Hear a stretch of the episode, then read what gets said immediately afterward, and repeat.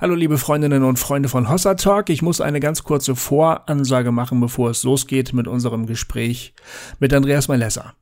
Wir haben dieses Gespräch über die US-Wahl am 13. Oktober aufgenommen und nur kurz danach ist in der deutschen evangelikalen Szene nochmal ja, die Debatte richtig hochgekocht, als zwei evangelikale Mitchristinnen, durchaus prominente evangelikale Mitchristinnen, eine Prophetie ähm, veröffentlicht haben, in der sie sagen, dass Donald Trump der Auserwählte Gottes sei.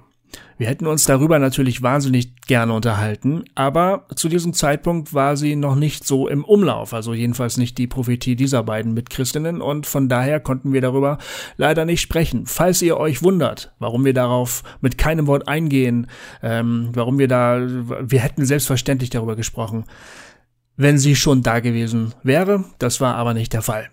Das müsst ihr einfach wissen. Wir reden in diesem Gespräch auf dem Kenntnisstand des 13. Oktober. So, und das soll ausreichen. Äh, jetzt wünsche ich viel Spaß bei dem folgenden Gespräch mit Andreas Malessa.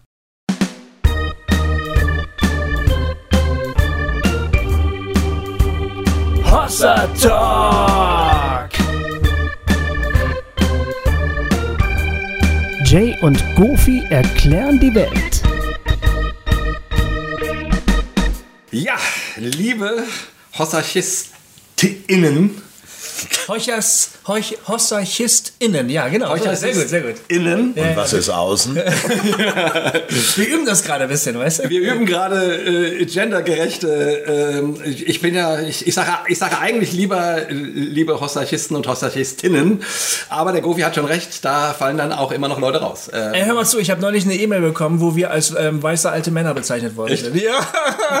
Ja, ja, ja. Es hilft nichts, man muss sich mutig dazu bekennen, das Ganze positiv umdrehen. Es hilft auch nichts, das zu leugnen, weil es halt stimmt. Wir sind nicht alt, wir sind nur schon länger jung als aber weiße Männer äh, stimmt nun leider. Oder, oder, oder nicht leider, sondern. Äh, Also so ist Aber es. sich halt. ausgerechnet in Zeiten von Gendergerechtigkeit für seine Hautfarbe und sein Alter schämen zu müssen, kann, geht ja nun gar nicht. Ja, genau. Und äh, ich, äh, um, um die Moderation zu. er- War das denn eine nette Mail oder eine, oder eine furchtbare? Oh, Benny und ich haben uns ähm, sachlich ausgetauscht über gewisse Dinge, die wir bei Cobains Erben gesagt haben. Ah, ja, ja, ja, Genau, ja, ja, Benny hört jetzt sicher auch zu. Hallo, liebe Grüße, Benny. Ja, genau, genau. Ah, Da, da musste ich ein bisschen schlucken, Benny, aber ähm, ich bin nicht weiter drauf eingegangen. du hast es ignoriert quasi. Ich habe das ignoriert, ja. Und- Also vor allen Dingen, weil er ja noch in dem Alter ist, wo er gerade so äh, noch nicht zu den alten Männern gehört. Aber es kommt bald. Das stimmt, ist richtig. Er darf sich noch moralische Urteile erlauben, aber genau. wir dürfen das Ja. mittlerweile schon. Also äh, freu dich drauf, Benny, es dauert nicht mehr lange und dann gehörst du auch in diesen Club. Ähm, Für mich waren früher alle Menschen über 30 alt. ja, genau. So äh, ist das, das war auch der Grund, warum ich mit meinem 30. Geburtstag am, glaube ich, am meisten Probleme in meinem Leben, also von Geburtstagen hatte. Das war genau der Punkt, dass ich dachte, irgendwie ab 30 ist man alt. Meine Frau hat mir zu meinem 60. Geburtstag ein Konzert von Paul McCartney in Stockholm geschenkt. Oh. Weil sie sagte, du, ich möchte dir mal einen 73-jährigen schlanken Mann zeigen. Wirklich wahr? Wahnsinn. Ja, und äh, ihr lieben Zuhörenden, jetzt sind alle drin. Ja, super. Sehr Ihr lieben Zuhörenden, äh, schön, dass ihr eingeschaltet habt und ihr hört schon die Stimme, die äh, aus dem Off kommt. Ähm, die gehört natürlich Andreas Malessa, den wir heute total äh, uns total freuen, dich mal wieder hier als Gast zu haben. Ganz meinerseits. Ist ja schon zwei Jahre her, drei Jahre her? Keine Ahnung. Also auf jeden Fall schon eine ganze Weile. Damals haben wir über dein Buch über die AfD gesprochen. Ähm, hat für die Bundestagswahl leider nichts gebracht. also ähm, ähm, genau, heute, heute sprechen wir mit dir wieder über ein politisches Thema und das ist total schön. Also wir freuen uns, dass du da bist, Andreas. Und ähm, äh, bevor wir äh, noch mal kurz auf also nicht nur kurz auf dich eingehen, sondern auch hören, wer du eigentlich bist, für die, die, die, für die drei Leute, die dich nicht kennen äh, da draußen, ähm, wollte ich noch ein paar kurze Ansagen machen. Soll ich die jetzt einfach mal so runterrattern? Ja, ratte, ratte die mal runter. Ich ja. ratter die mal runter, äh, weil der Andreas hat uns gesagt, dass manche Leute äh, aus seinem Bekanntenkreis sagen, unsere Intros wären zu lang. Also versuche ich das heute kurz zu machen. also, liebe Freunde und Freundinnen und Freundinnen, ähm, am kommenden Donnerstag kommt die neue Folge von Cobains Erben raus. Genau. Ihr Ähm, hört uns jetzt gerade am 1. November, ja, äh, wo die Folge jetzt rauskommt. Wir befinden uns auch auf dem Wissensstand des 1. November sozusagen. Und äh, können wir sagen, also jetzt auch im Hinblick auf die, auf die US-Wahl, über die Ja, wir jetzt reden. ja. Aber ähm, am kommenden Donnerstag, das ist dann der 5. November, da kommt die nächste Folge von Cobains Erben raus. Richtig, genau. Und äh, wir, kann man an der Stelle, haben wir wahrscheinlich auch schon vorher mal gesagt, äh, äh, haben uns auf jeden Fall sehr über die Rückmeldungen, die wir bisher bekommen haben, gefreut und sind schon gespannt, wie euch diese neue Folge gefällt. Es gibt total spannende Diskussionen äh, in den Kommentarspalten Ja. von der Seite kubenzerben.de. Äh, auch auch äh, kontroverse Diskussionen, aber super, super spannende Wortmeldungen. Da könntet ihr wirklich mal vorbeischauen. Das lohnt sich zu lesen. Genau. Die nächste Folge hat das Thema Weiterbrennen oder Ausbrennen. Wie geht man mit künstlerischen Krisen um? Was sorgt dafür, dass man, äh, dass man sozusagen am Ball bleibt? Auch wenn man schon ein ähm, alter weißer Mann geworden ist als Künstler oder eine alte weiße Frau. Genau. Also Andreas, falls du dich wunderst, worüber wir reden, wir haben sozusagen einen Zweitpodcast gestartet, der nennt sich Cobains Erben und da geht es äh, um, den, um den großen äh, inhaltlichen Block äh, Kunst, Pop und den Sinn des Lebens. Interessant. Das ist der Untertitel. Äh, genau. Und da, weil wir bei Hossa Talk eben ganz selten nur dazu kommen, über Kunst zu reden und uns das einfach so wichtig ist, haben wir gedacht, hier, wir machen noch mal, wir machen noch ein, noch ein zweites Standbein. Ja, schön. genau. Und das ist auch richtig toll. Das macht großen Spaß und das ist gerade losgegangen, vor einem Monat quasi. Genau, also ähm, ich nehme jetzt die Folge findet ihr auf jeden Fall noch in eurem Hossa-Feed, wenn ihr das beim ähm, mit einem Podcast-Catcher hört und auch auf un unserer Seite, äh, auch auf der Hossa Talk-Seite. Aber am besten ist natürlich, ihr abonniert den ganzen. Ähm, also abonniert Kobens Erben selbstständig, weil wir zumindest spätestens ab nächstem Jahr das nicht mehr äh, über den Hossa Talk Feed laufen lassen, denke ich, oder? Nee, nee. Genau. So, Andreas. Andreas Malessa. es ist für- mich, ich meine, wir kennen uns nun schon wirklich, wirklich, wirklich lange. Und äh, ich bin, also mein, äh, du bist ja sozusagen, ich glaube, das haben wir beim letzten Mal auch schon besprochen, quasi mein Jugendidol, dem bin ich dann musikalisch, nach, musikalisch nachgeeifert habe. Also nicht Cobains Erben, sondern Malessas. Malessas Erben, ja. Ja, wir, wir würden. Wir würden halt mit diesem Podcast gerne auch wirklich Kunstinteressierte ansprechen. Deswegen haben wir es nicht Malessas Erben genannt. Ja.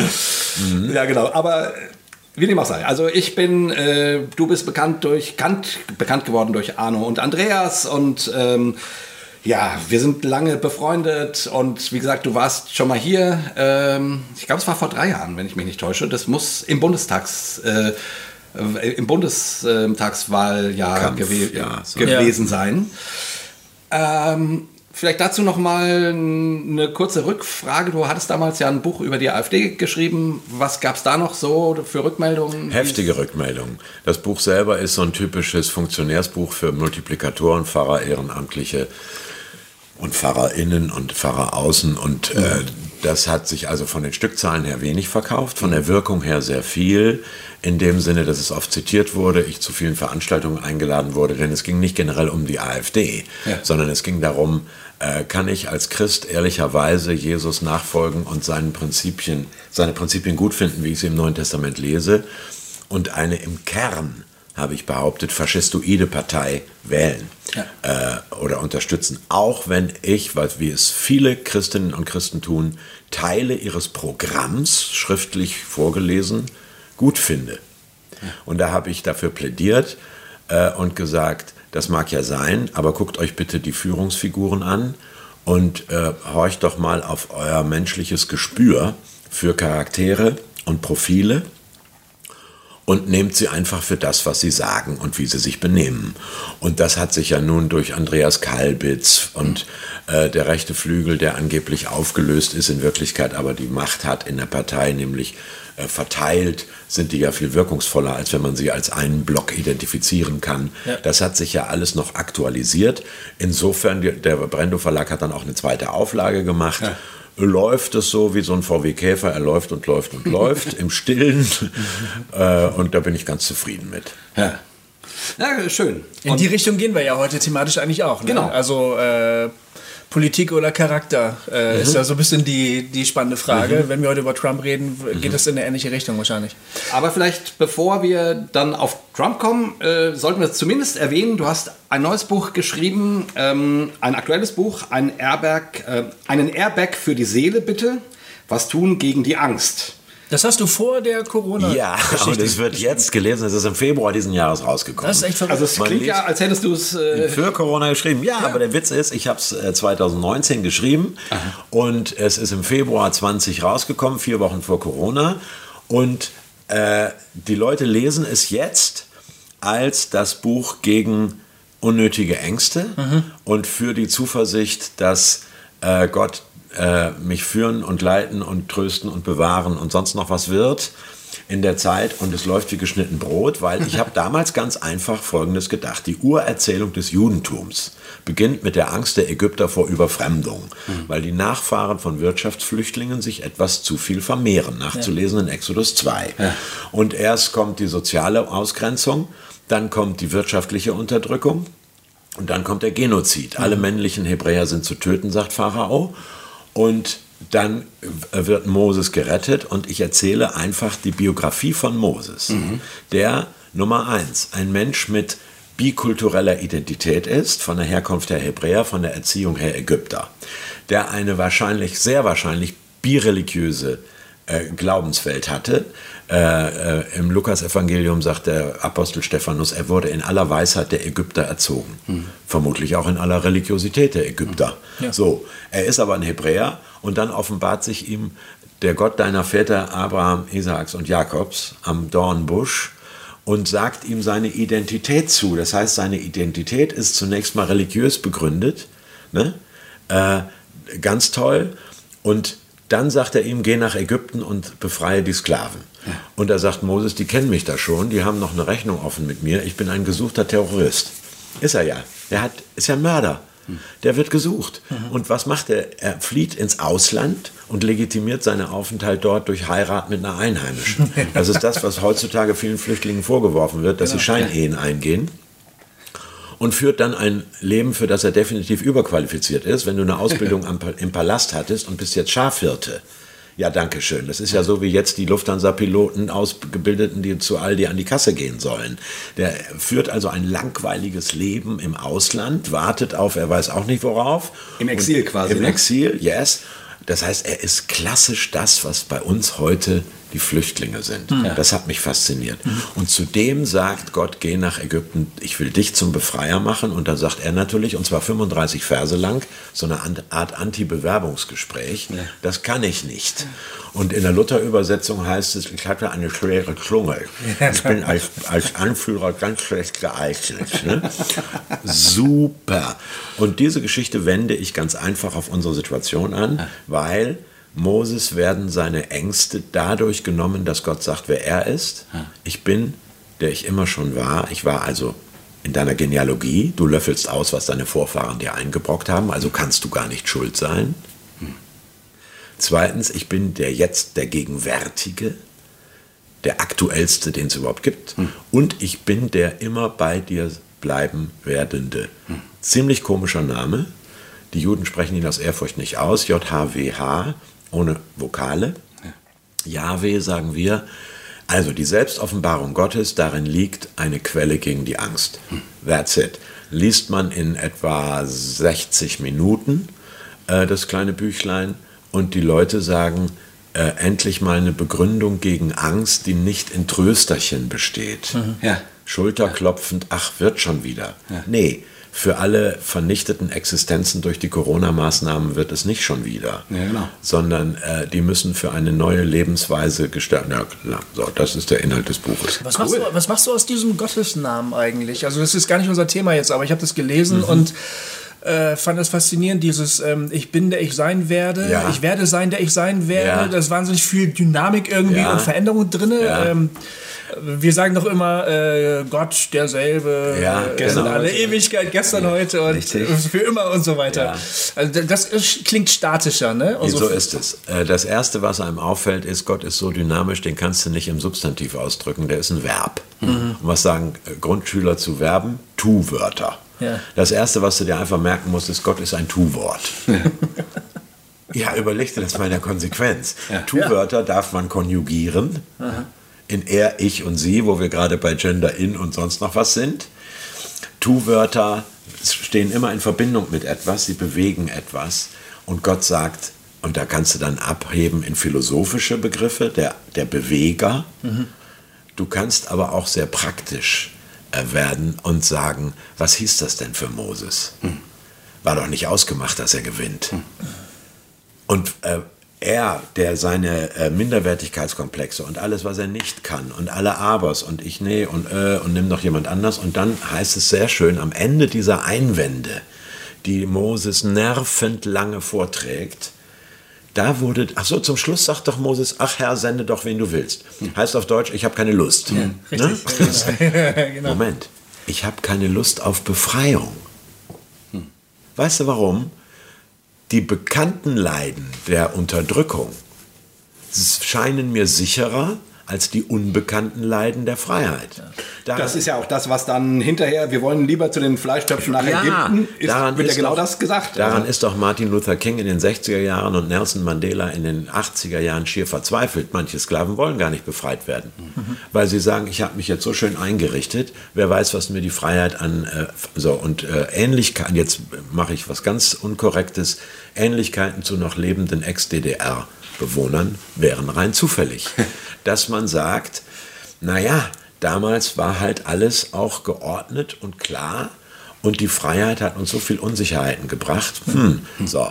Und dann heißt es, da wurde der Herr zornig und sprach, siehe, Aaron ist schon unterwegs sein Bruder. Ja. Das heißt, wenn wir uns zu lange Gottes Befreiungsauftrag verweigern, schickt er uns Mitarbeiter. Und mit denen ist es manchmal schwieriger, als wenn wir das allein, alleine gemacht hätten. Selber schuld.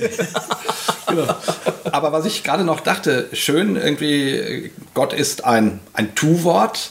Äh, unser, unser Israel-Guide, äh, der David, äh, mit dem wir ja schon drei Reisen nach Israel gemacht haben als Hossa Talk, der hat äh, immer gesagt, na, für uns Juden ist gar nicht so wichtig, was man glaubt, sondern es ist wichtiger, was, was man tut.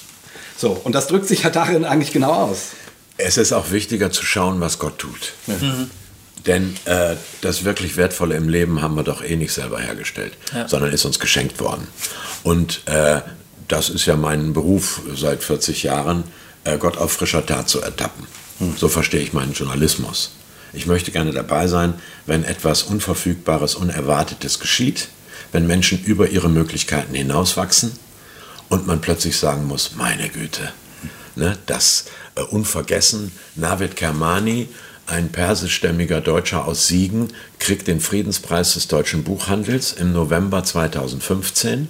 Friedenspreisverleihung in der Paulskirche in Frankfurt bedeutet 1100 Kulturschickerías und Intelligenzia aus Deutschland sitzt im Saal. So, ich habe für den Deutschlandfunk jede zweite Friedenspreis Nobel äh, äh, äh, Quatsch Friedenspreisverleihung des Buchhandels übertragen im Ü-Wagen. Ja. Da dann nicht, da saß ich zu Hause vor der Glotze. Navid Kermani beendet seine Rede und erzählt von einem katholischen Priester, der von den IS-Terroristen entführt wurde und sagt, ich bitte Sie jetzt aufzustehen, wir wollen für das Überleben des Pater Paolo beten.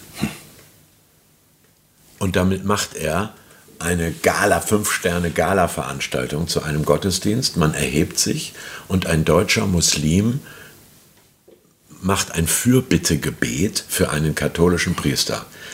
Da sage ich, das sind Momente, da spüre ich das Wehen des Heiligen Geistes, mhm. da kommen mir die Tränen und da sage ich, das hat nicht der nette Herr Kermani aus Siegen initiiert. Das ist etwas, das über ihn hinauswächst. Ne? Und das Protokoll hätte das auch gar nicht zugelassen und die Regie auch nicht. Und das war alles spontan. Ja. Geil, ja. geil. Ja. So. Und deswegen finde ich es wichtig, nicht was wir glauben, wer Gott ist, sondern was Gott tut in dieser Welt und ob wir es als solches erkennen. Mhm. Kannst wow, du noch ein bisschen stark. über deine journalistische Karriere Genau, kurz, vielleicht kurz. Was du eigentlich sonst noch so gemacht hast, außer an und Also, weil es gibt sicherlich, also es gibt sicherlich Hörer, die sind jünger und ja, die, denen sagt recht. der Name Andreas Malesser nichts. Ich weiß. Aber zu dem Ding eben wollte ich noch sagen, äh, ich sage in so Momenten immer, wow, vielleicht gibt es Gott doch. Yes, genau so ist es. Also, Opa erzählt aus dem Krieg. Ich habe, ich habe nichts anderes gelernt als Theologie, studiert. Er wollte aber kein Ortspastor werden, sondern weitermachen, da ich schon während meiner Studienzeit beim NDR und beim ERF, das ist ein äh, privat finanzierter evangelikaler Spendensender, aber in diesen beiden Radios habe ich schon gearbeitet. Und dann habe ich Anfang der 80er beim Deutschlandfunk angefangen in der Redaktion Religion, nicht angestellt, sondern als Freier immer. Und später habe ich, äh, wie viele Jahre eigentlich, 12 oder 16, also 30 Jahre habe ich beim Deutschlandfunk gearbeitet, parallel dazu glaube ich auch 25 Jahre beim SWR, Fernsehen, habe ein Talkformat gehabt, um Himmels Willen hieß das, Vorabendprogramm im Südwest Dritten. Und dann habe ich Filme gedreht, äh, für auch einen Sendeplatz im Dritten, äh, bis alles bis 2015. Äh, bin dann aber freiwillig selber ausgestiegen und mache heute noch äh, Radio-Feature für HR2, SWR2, also für diese berühmten Kultursender aus dem Elfenbeinturm, macht mir aber sehr viel Spaß. Und daneben bin ich Kolumnist verschiedener Zeitschriften, wo ich äh, monatlich oder, oder dreimonatig äh, Glossen und Artikel habe. Ja. Das heißt, ich äh, schreibe, rede als Referent, sende. Ach so, und dann habe ich noch äh, ab 2014 zwei Musicals geschrieben, Amazing Grace und Martin Luther King. Geschrieben heißt, ich habe die Songtexte und die Spielszenen geschrieben und bei Amazing Grace Tore Ars vom Oslo Gospel Choir hat da die Musik dazu gemacht und jetzt bei Martin Luther King beim Musical Hanjo Gäbler und Christoph der Beuken. Also es laufen zwei Musicals, das eine auf Laienebene, 95 Mal aufgeführt, das andere von Profis, Martin Luther King jetzt wegen Corona abgebrochen, aber nächstes Jahr gehen wir wieder auf Tour. Ich hoffe, wir sehen das nächstes Jahr. Ich hoffe es auch. Was glaubst du wohl? Wow. Aber das äh, verschafft uns jetzt eigentlich einen ganz guten Übergang. Das stimmt. Black, Black Lives Matter. Ja. Ähm, zu unserem eigentlichen Thema. Wir wollen ja mit dir gerne heute über die amerikanische Wahl sprechen, die, ne, die Sendung. Also jetzt sind wir Mitte Oktober, aber die Sendung erscheint Anfang äh, 1. November. Am, am 1. November. Und wir mutmaßen, wie alle, Und befürchten das Schlimmste und äh, fragen uns, was wohl Ja. passieren wird. Und in, am 3. ist die Wahl. Also das ist jetzt noch Zukunftsmusik, darüber können wir leider nicht reden, aber äh, das Vorfeld ein bisschen abstecken. Und Na gut, also es gibt heute, Stand heute, und ich wette, das geht auch noch bis 5., 6. oder 7. November, gibt es mindestens drei Szenarien. Das erste ist, Biden gewinnt und alles ist klar, Trump ist vorbei und die Demokraten schicken einen Präsidenten äh, ins Weiße Haus. Dafür, um ehrlich zu sein, bete ich, dass das so läuft. Kann ich auch begründen, warum nachher. Zweites Szenario, es äh, läuft auf einen einerseits Gewinn von beiden raus, aber äh, die Republikaner zweifeln die Wahl an, wegen Briefwahl, wegen diesen äh, blöden Registrierungslisten etc. etc. Es wird also rumgestritten, wie es übrigens schon bei der zweiten Amtszeit von George W. Bush war. ich erinnere mich. Und es dauert wochenlang und dann entscheidet der Supreme Court und in den lanciert äh, Bush ja gerade die zweite evangelikale Richterin. du? Äh, Entschuldigung, äh, lanciert äh, Trump natürlich gerade die Frau Barrett, damit möglichst der Supreme Court dann entscheidet, also das wäre bei uns das Verfassungsgericht in Karlsruhe, wer die Wahl gewonnen hat. Aber das ist doch nur, wenn es sehr knapp ist, oder? Und wenn es sehr knapp ist, ja. Und wenn es angezweifelt wird und es Gründe gibt, dass die Wahl irgendwie nicht koscher gelaufen sei. Die dritte Version ist viel schlimmer. Die sagen ja einige schon voraus. Es kommt zu einer Art einzelnen bürgerkriegsähnlichen Szenen. Das muss man wissen. Als Barack Obama gewählt wurde, haben sich 300, rund 300 verschiedene rechtsnationale weiße bewaffnete Milizen gebildet. Vereine, die so Art äh, Bürgerwehr oder Heimatschutz oder wie die sich nennen, mit rund, wird geschätzt, 20.000 Mitgliedern. Okay. Ein Sammelbecken für Ku Klux Klan, ähm, äh, White Supremacy, also Überlegenheit der weißen Rasse, Alt, und so Alt-Right. Steve Bannon, Trumps ehemaliger Berater, hat die ja mit äh, ans Leben gebracht. Wenn die sich, und das ist ja das Schlimme in den USA, da hat ja jeder Idiot eine Waffe im Schrank. Klammer auf, in der Schweiz auch, aber es ist noch nie was passiert, Klammer zu. so, und wenn die, wenn die auf die Straße gehen, dann gnade ihnen Gott. Ja. Das sind die drei Szenarien, wissen wir heute noch nicht.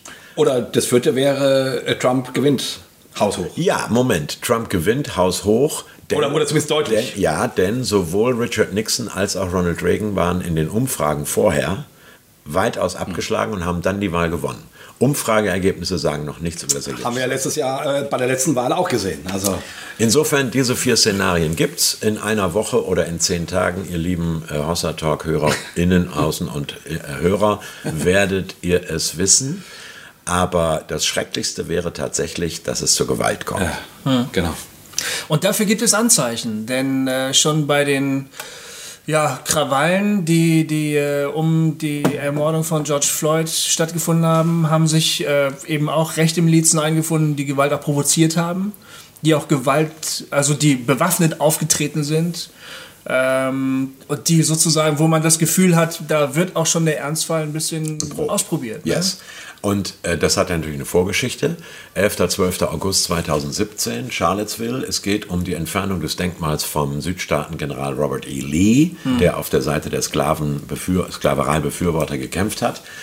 Und da hat die Alt-Right-Bewegung, also das Sammelbecken aller äh, rechts- und rassistisch-nationalistischen Gruppierungen, die hat äh, den Slogan ausgegeben, uh, Unite the Right, unter Führung, hallo, von David Duke, dem Chef des Ku Klux Klan. Ja. Es kam zu wahnsinnigen Krawallen mit Gegendemonstrationen und so weiter und so weiter. Ja. Und am 12. August in Charlottesville ist einer mit, er hat eine Amokfahrt gemacht, ist er mit dem Auto in die Menge gerast, hat die Heather genau. Heyer, 32-jährig, eine Frau totgefahren, 19 Leute schwer verletzt. Und Trump hat anschließend gesagt, unter diesen Ku Klux Klan Leuten sind aber auch some very fine people. Mhm. Er hat also das nicht verurteilt. Mhm. Ähm, gut, als Journalist sage ich, zur Differenzierung aufzurufen ist nie verkehrt, nur in diesem Falle war es das. Äh, das muss man einfach sehen. Und was hier in Deutschland keiner mitgekriegt hat, sechs Wochen nach diesem, äh, äh ich nenne es eigentlich Massaker, wenn jemand mit dem Auto in eine Menschenmenge fährt, ja. von Charlottesville, äh, als David Duke, der Ku Klux Klan-Chef, gefragt wurde, warum das alles eskaliert ist, hat er gesagt, wir holen uns unser Land zurück. Ja.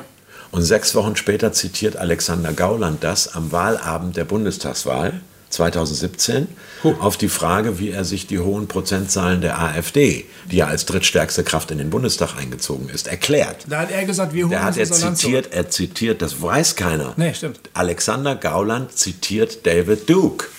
Und da sage ich immer, hallo ihr Lieben, merkt ihr nicht, was da läuft? Der bezieht sich genau auf diese, Mil äh, auf diese bewaffnete Rassiste. Ku Klux Klan hat ja eine uralte Geschichte. Ja. Und wenn du dir mal überlegst, der Ku Klux Klan ist ja nicht blöd. Die wissen ja auch, dass wenn du einfach auf der Straße einen Schwarzen erschießt, kommst du erstmal in den Knast. Hm. Was haben sie also gemacht, schon im, in den 20er Jahren des 20. Jahrhunderts? Sie sind mit brennenden Kreuzen durch die Schwarzenviertel gefahren und haben die Leute bedroht. Hm. Für mich sind Pegida-Aufmärsche Drohmärsche. Mhm. Ne? Lutz Bachmann, mhm. Dresden, 18 Mal rechtskräftig verurteilt wegen Körperverletzung und Einbruch, weiß auch mit besten Kontakten in die Unterwelt, wer weiß, wie man Menschen bedroht, ohne sich straffällig zu machen ja. und ohne Spuren. Nutten einschüchtern, das können die Jungs. Mhm. So, mhm. natürlich darf die kein blaues Auge haben, damit geht die zur Polizei. Nein, wir bedrohen die Leute ohne Gewalt. Und genau das, was der Ku Klux Klan sozusagen zur Kunstform äh, entwickelt hat, praktiziert doch Pegida. Mhm. Und wenn dann AfD noch wörtliche Ku Klux Klan Zitate bringt auf Deutsch im Fernsehen, frage ich mich, wie blöd muss man sein, da nicht die Verbindungen zu merken. Ja. ja. Das heißt, dass wir uns eigentlich, wenn wir mit, der, mit, der, mit diesem ganzen Trump-White Supremacy-Phänomen beschäftigen, uns eigentlich über mehr unterhalten als nur die US-politische Situation. Ja. Wir reden eigentlich über ein globales Phänomen oder zumindest ein Phänomen, was die westliche Welt betrifft, auf jeden Fall, aber möglicherweise sogar mehr als das. Ja, auch die Rechten auf dem Vormarsch, der Wunsch, Glo äh, Globalisierung zurückzudrehen, eine nationale ja. Wirtschaft und damit auch das hat aber damit zu tun, dass natürlich die Postmoderne kulturell und die Globalisierung wirtschaftlich und die kommunikatorische Vernetzung der ganzen Welt, das, wir sind ja jetzt zum Beispiel im Internet und es könnte also auch ein Amazonas-Indianer euch zuhören, mhm. äh, diese Entgrenzung hat natürlicherweise den Wunsch geweckt, Jetzt brauche ich aber irgendwie wieder einen überschaubaren Raum für mich selber, einen Bezugsrahmen, wo kein anderer reinspuckt und dem ich mich verantworten muss. Ja. Was ist in dieser aufgelösten Alles-Welt eigentlich meine Identität? Hm.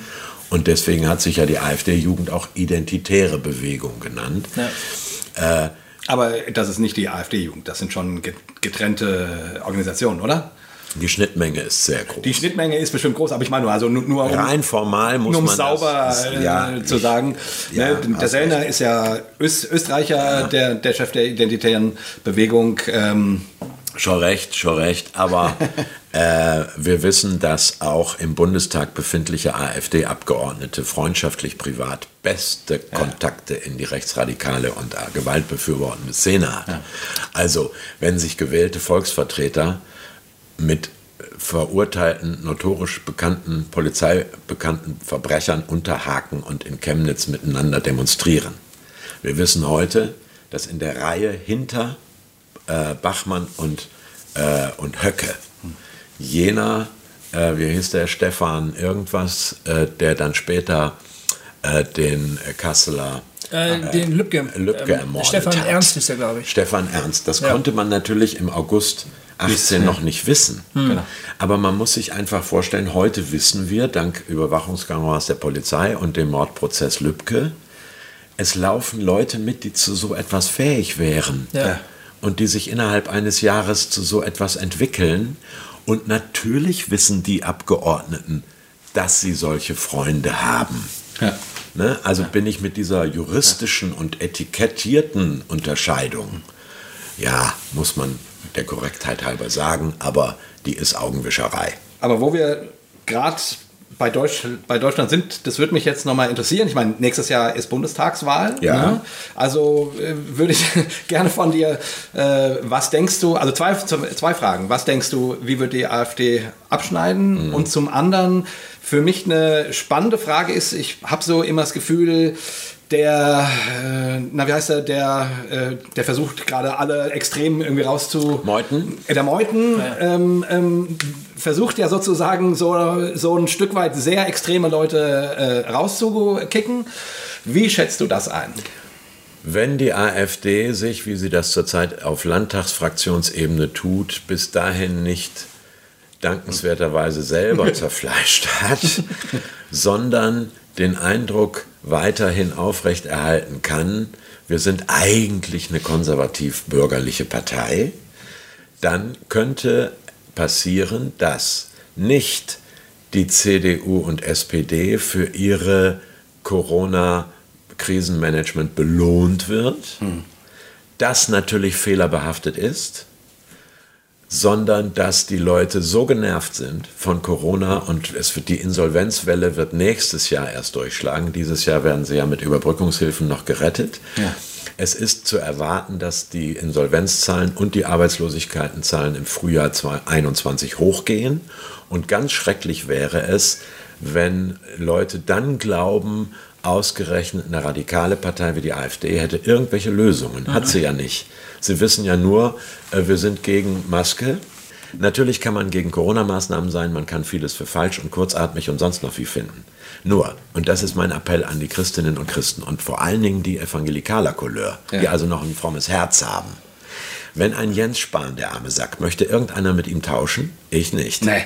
Wenn der Jens Spahn sagt, wir werden hinterher einander vieles verzeihen müssen, dann ist das ein Satz, von dem ich erwarte, dass Christen ihn schätzen und sagen, endlich mal ehrlich. Ja. Mhm. Ob ich CDU wähle oder nicht, ob ich Spahn mag oder nicht, völlig wurscht.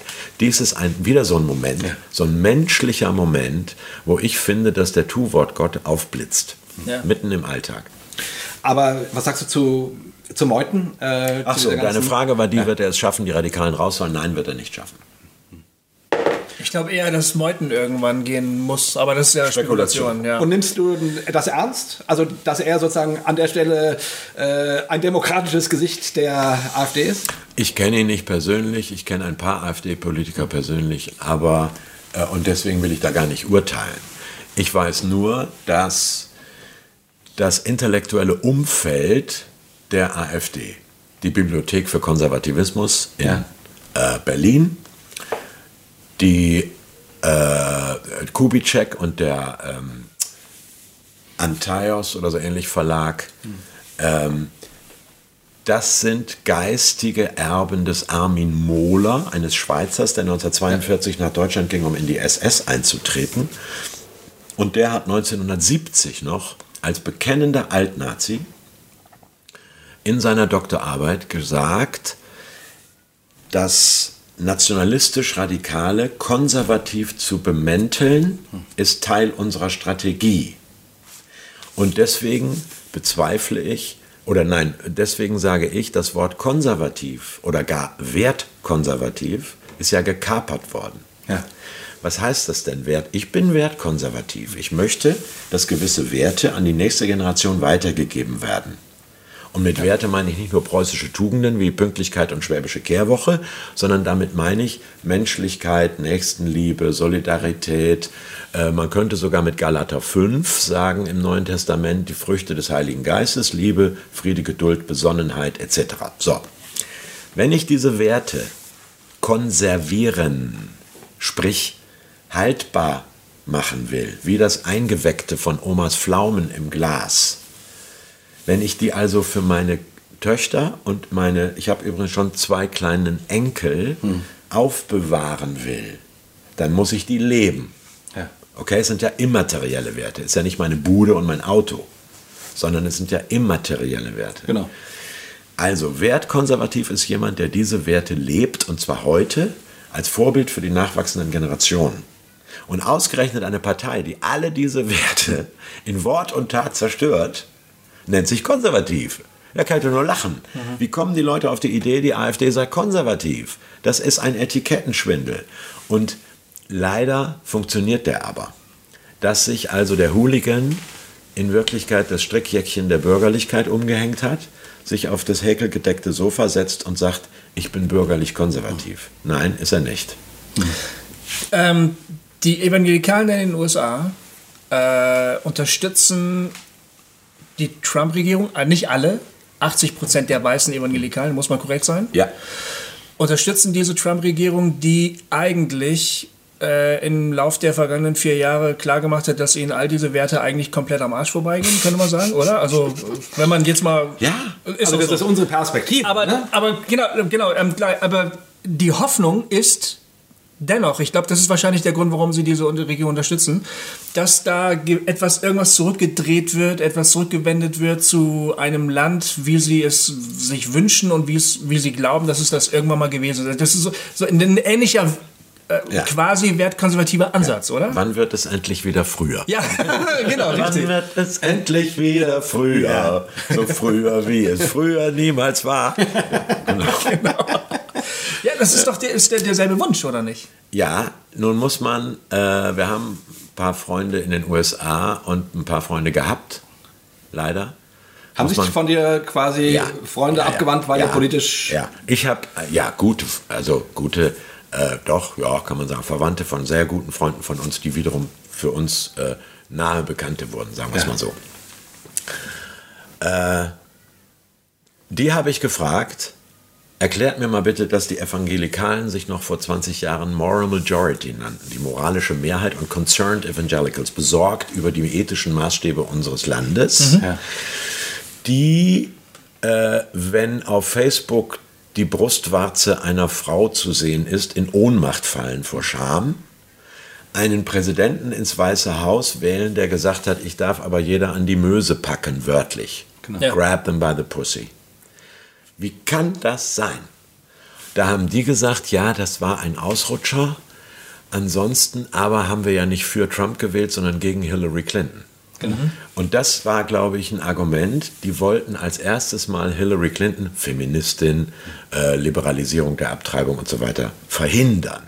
Dann habe ich gesagt, es gibt ein deutsches Märchen, dass es einen Geist gibt, den man nicht wieder zurück in die Flasche kriegt. Hm? Ist das so?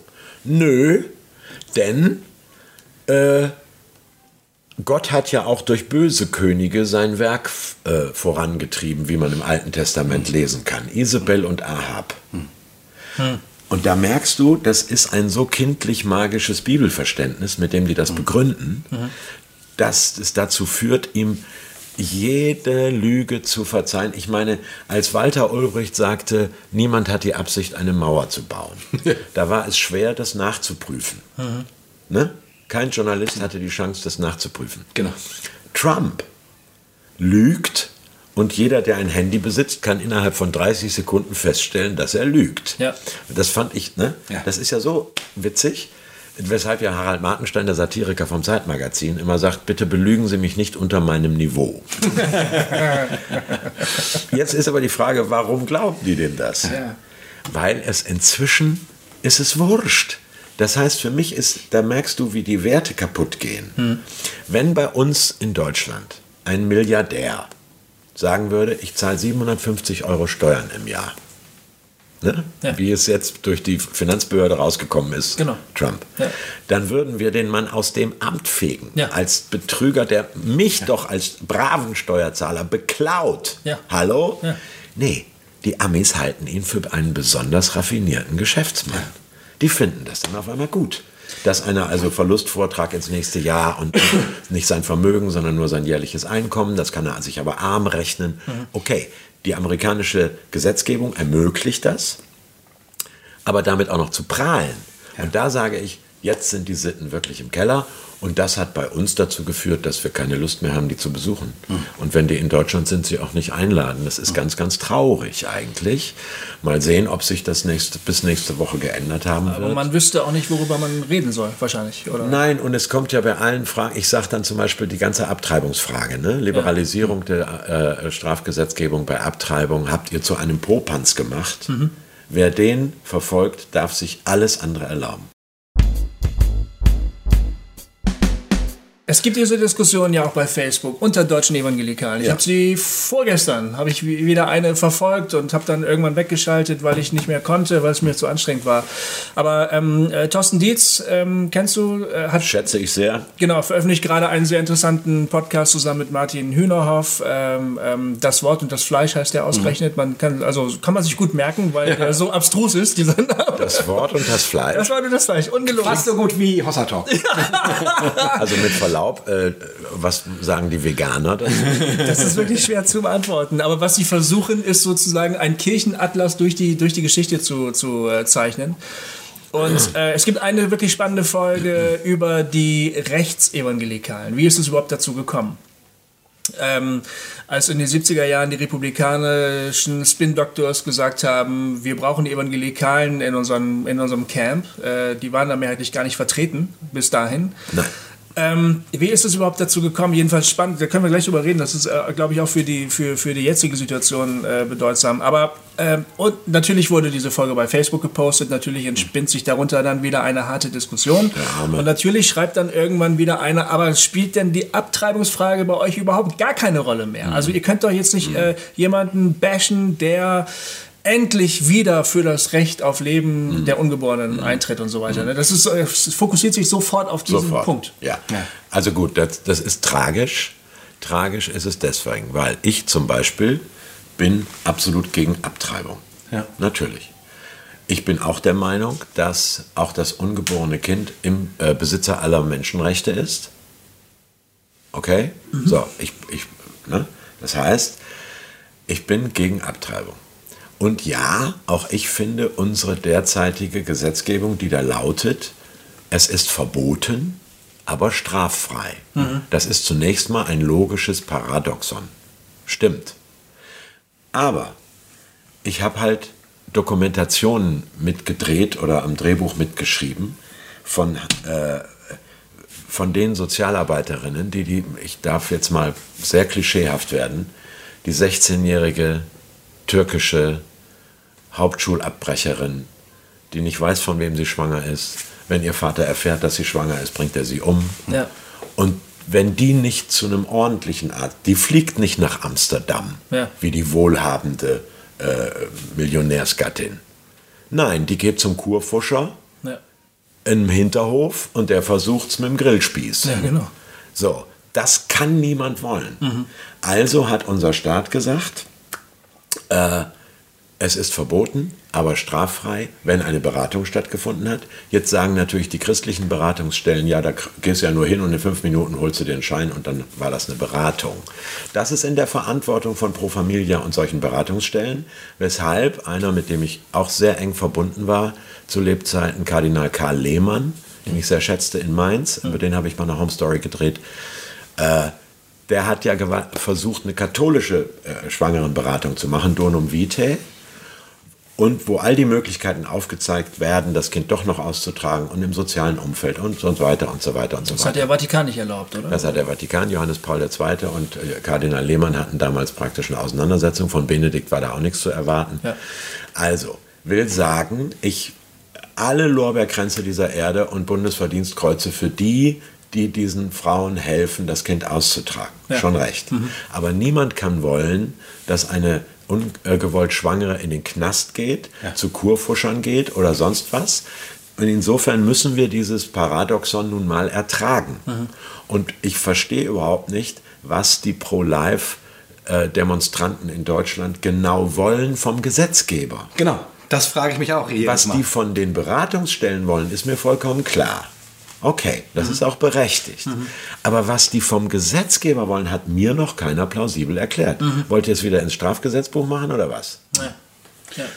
Und aber in USA ist das quasi äh, eins der, ein, eins der Top-Themen. Also ich glaube, hier, hier in Deutschland zieht das nicht mehr ganz so. Ne? Bei Evangelikalen schon. Bei Evangelikalen schon, aber die Evangelikalen sind hier halt äh, nominal. nominal.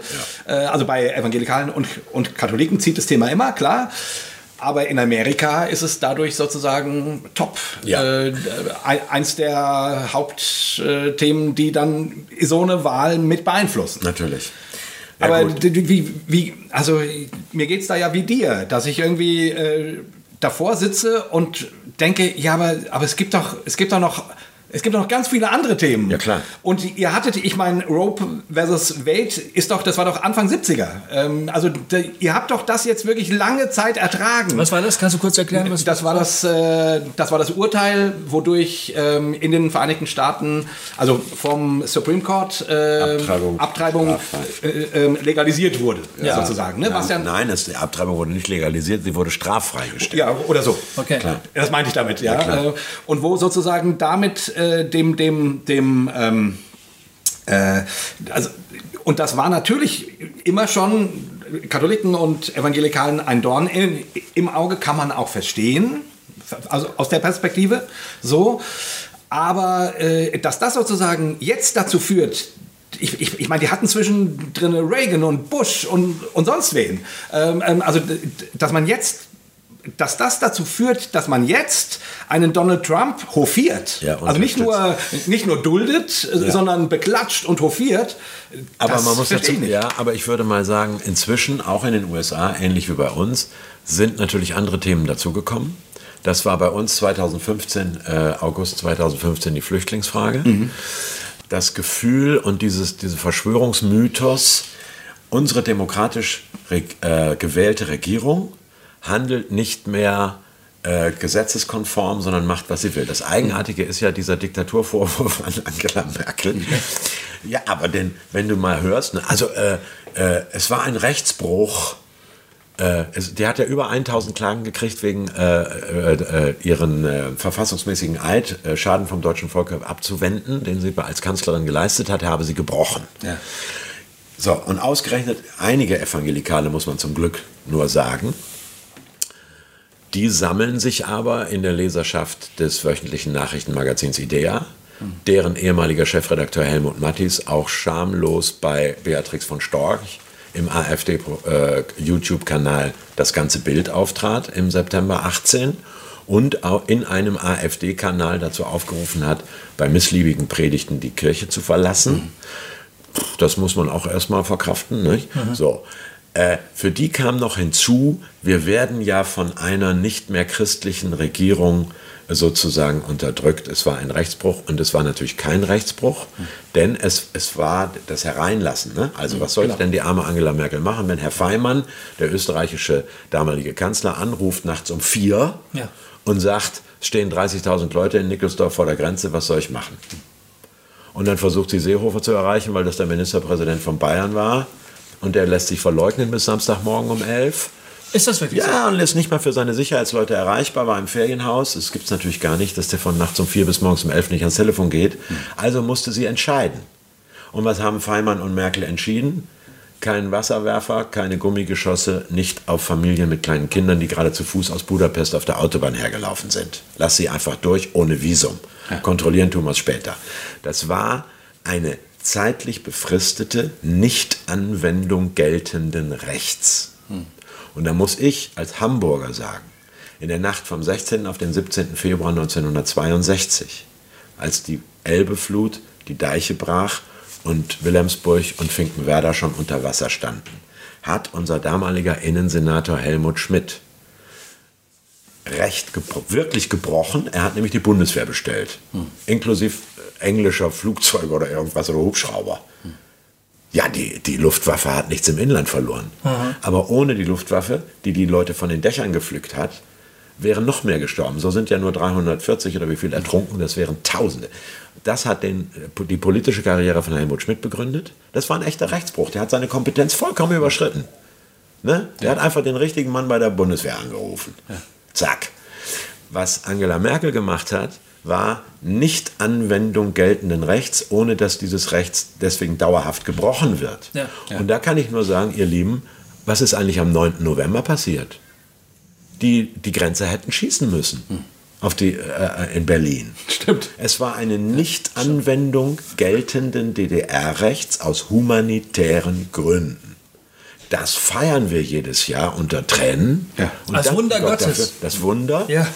Dann müssten wir eigentlich auch feiern, dass am 30. August oder wann es war, oder, oder 4. September, glaube ich, äh, 2015, aus humanitären Gründen eben nicht geschossen wurde, wie Frauke Petri es dann später dem Mannheimer Morgen gegenüber gefordert hat. Äh, und da merke ich, es kommen so viele andere Argumente mit dazu, dass das verklumpt dann zu so einer äh, rechtsevangelikal, vermeintlich konservativ, in Wirklichkeit im Kern faschistoiden Grundhaltung. Das finde ich ganz, ganz furchtbar. Und in Amerika kam dann natürlich die, äh, die ganze LGBTQ-Frage dazu. Ne? Unter Obama quasi ähm, Hochzeitserlaubnis für Homosexuelle und so, äh, das Weiße Haus in Regenbogenfarben und so. Also ich glaube, so der evangelikale Bereich, für den war Obama ganz, ganz furchtbar sozusagen. Robert ne? Also- Jeffress, Jo- Robert Jeffress, äh, Pastor der First Baptist Church in Dallas, Fort Worth, 14.000 Mitglieder, 900 Radiostationen spielen seine Predigten, hat, als Obama gewählt war, gesagt, dies ist der Wegbereiter des Antichristen. Und sagt ja jetzt, wenn Trump verliert, gibt es Bürgerkrieg. Sagt sagt, sagt Jeffress in Dallas, Also- ein glühender Trump-Verehrer, wie übrigens auch Franklin Graham, der Sohn des hochverehrten Dr. Ich habe Billy ge Graham. gestern nochmal auf YouTube mir angeschaut, wie Jeffries bei Fox News Ja, ja. Äh, die ganze Stormy Daniels-Geschichte versucht hat zu erklären. ähm, also Stormy, so Stormy Dan- Daniels, der Pornostar, der, äh, der dann irgend, also sie ist dann aufgetreten und hat gesagt, ich hatte Sex mit Donald Trump. Und äh, ich, ich habe ein Schweigegeld bekommen von seinem damaligen Anwalt äh, Michael Cohen. Das war so der, der der Bub fürs Grobe für Trump sozusagen. äh, der hatte sie ausgezahlt und dann hat sie aber doch äh, mit, der, mit der Wahrheit rausgerückt. Das war dann 2018, da war Trump dann schon äh, zwei Jahre im, im Amt. Äh, vorher hat es immer geheißen, das stimmt alles überhaupt gar nicht, aber nun stand, lag es auf dem Tisch. Und dann wurde Jeffers bei Fox News gefragt, wie er denn dazu steht als Evangelikaler, ob er denn da seine, seine ethischen Prinzipien nicht über den Haufen schmeißen würde. Da hat er gesagt, wieso, wir haben nie behauptet, es würde ein Altarjunge, äh, ein Messdiener hier Messdiener, gewählt ja. äh, werden. Ja, ja. Ähm, äh, was zählt, ist nicht Charakter, sondern Politik. Sagte er dann in diesem Interview. Und ich bin der beste Freund von Donald Trump, ich werde ihn niemals verlassen. Aber das Verrückte ist, dass er selber auf das blaue Kleid von Lewinsky angespielt hat, Bill Clinton. Ne? Ähm, Genau, da messen sie mit zweierlei Maß. da messen wir zwei, und da, Ja, ja. damals wurde nämlich gesagt, ähm, Charakter ist wichtig. äh, äh, der Charakter zählt. Ne? Das ist bei Donald Trump jetzt irgendwie nicht mehr der Fall. Aber es geht auch vorher schon los. Wenn Franklin Graham Trump mit jedem Tweet unterstützt und in Deutschland, der hätte ja im Juni in der Lanxess Arena in Köln sprechen sollen, auf Einladung unter anderem der Bonner Bibel, des Bonner Bibelinstituts. Das ist eine, ich würde mal sagen, theologisch in der Wolle eher fundamentalistisch gefärbte Ausbildungsstätte, die hauptsächlich oder mehrheitlich von russlanddeutschen Gemeinden unterstützt wird. Und übrigens von den Southern Baptists, also der konservativsten Baptistenunion in den USA, finanziell unterstützt wird. Michael W. Smith hätte die Musik gemacht. Yes. Und die Outbreak Band aus Deutschland hätte auch gerne da gespielt. dabei gespielt. So, wenn Ja. Franklin Graham nach Köln eingeladen wird, möglicherweise kommt er ja 2021 oder 2022 je nach koronesischem äh, Infektionsstand wieder. Der ist ja gleichzeitig im Vorstand, glaube ich, oder Kuratorium von Samaritan's Purse, einem ehrenwerten, im großen Segen wirkenden Hilfswerk in der dritten Welt, wie man früher sagte, auf der Südhalbkugel afrikanischen, südamerikanischen, südasiatischen Ländern. Und Trump sagt, das sind alles äh, Scheißlochländer. Genau. Da frage ich kenne so viele Leiter von Hilfswerken und, und äh, ne, Food-Programm und Ausbildung und Pipapo. Ich muss doch die Einheimischen, ohne die läuft es doch gar nicht, die muss ich doch auf Augenhöhe ernst nehmen. Wenn ich helfen will, sei es in der Sahelzone oder in, in Südafrika oder wo auch immer, dann sind doch die Locals meine, die sagen mir doch, wie es geht. Ja. Die muss ich doch achten, ehren und finanzieren und ausbilden und tralala. Da kann ich doch nicht sagen, wisst ihr was? ihr, ihr Urwaldbewohner, ich komme jetzt mal mit der Banane vorbei und ihr seid alles Scheißlochländer und kriegt eure Staaten nicht organisiert. Wie die das zusammenkriegen. Ein wunderbares Hilfswerk mit dem Chef. Ich weiß es nicht. Aber, aber wie, also das frage ich mich jedes Mal, wenn ich solche Meldungen sehe oder, oder, oder mir äh, irgendeinen Tweet von Franklin Graham angucke oder so, dann denke ich immer, also ich, ich sitze da verfassungslos. ja, so ist es. Weil ich irgendwie, also, ne, ich, ich will dem Mann ja nicht, um, nicht unbedingt was Böses unterstellen, aber ich verstehe es einfach nicht. Ich verstehe nicht diese Bedingung, also, und, und das ist ja eben jetzt, was du gerade sagtest, Gofi, das ist ja mal eine klare Aussage, wo man sagt, wir nutzen den politisch, äh, aber der Charakter ist uns egal. Ja. So, das, Ja. das ist ja sozusagen noch, also das kann man strategisch noch nachvollziehen. Es gibt ja, es gibt ja so, ein- so ein tolles Meme, ähm, Donald Trump nackt auf einer Abrissbirne. Weißt du, wie Miley Cyrus? Ja. Nur, nur, dass die Abrissbirne der Coronavirus ist. Und Trump schaukelt so durch die Ruine, weißt du? Das, ist, also- aber so, das wäre ja noch sozusagen strategisch gedacht. Genau, das kann ich sozusagen zumindest verstehen. Ich, ob, ob ich es gut finde, weiß ich, ah, nee, also ich finde es nicht gut, aber äh, kann ich verstehen. Aber, aber, diese, aber diese glühende Verehrung, die man bei einem Franklin Graham, der den wirklich als Mann Gottes protegiert. Ja.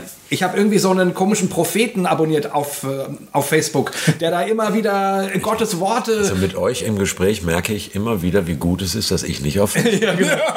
Was habe ich für ein ruhiges, schönes Leben ohne Facebook? Ja, das ist, das ist der Typ, der schon, kann, keine Ahnung, 2014 prophezeit hat, dass Donald Trump äh, Präsident werden wird.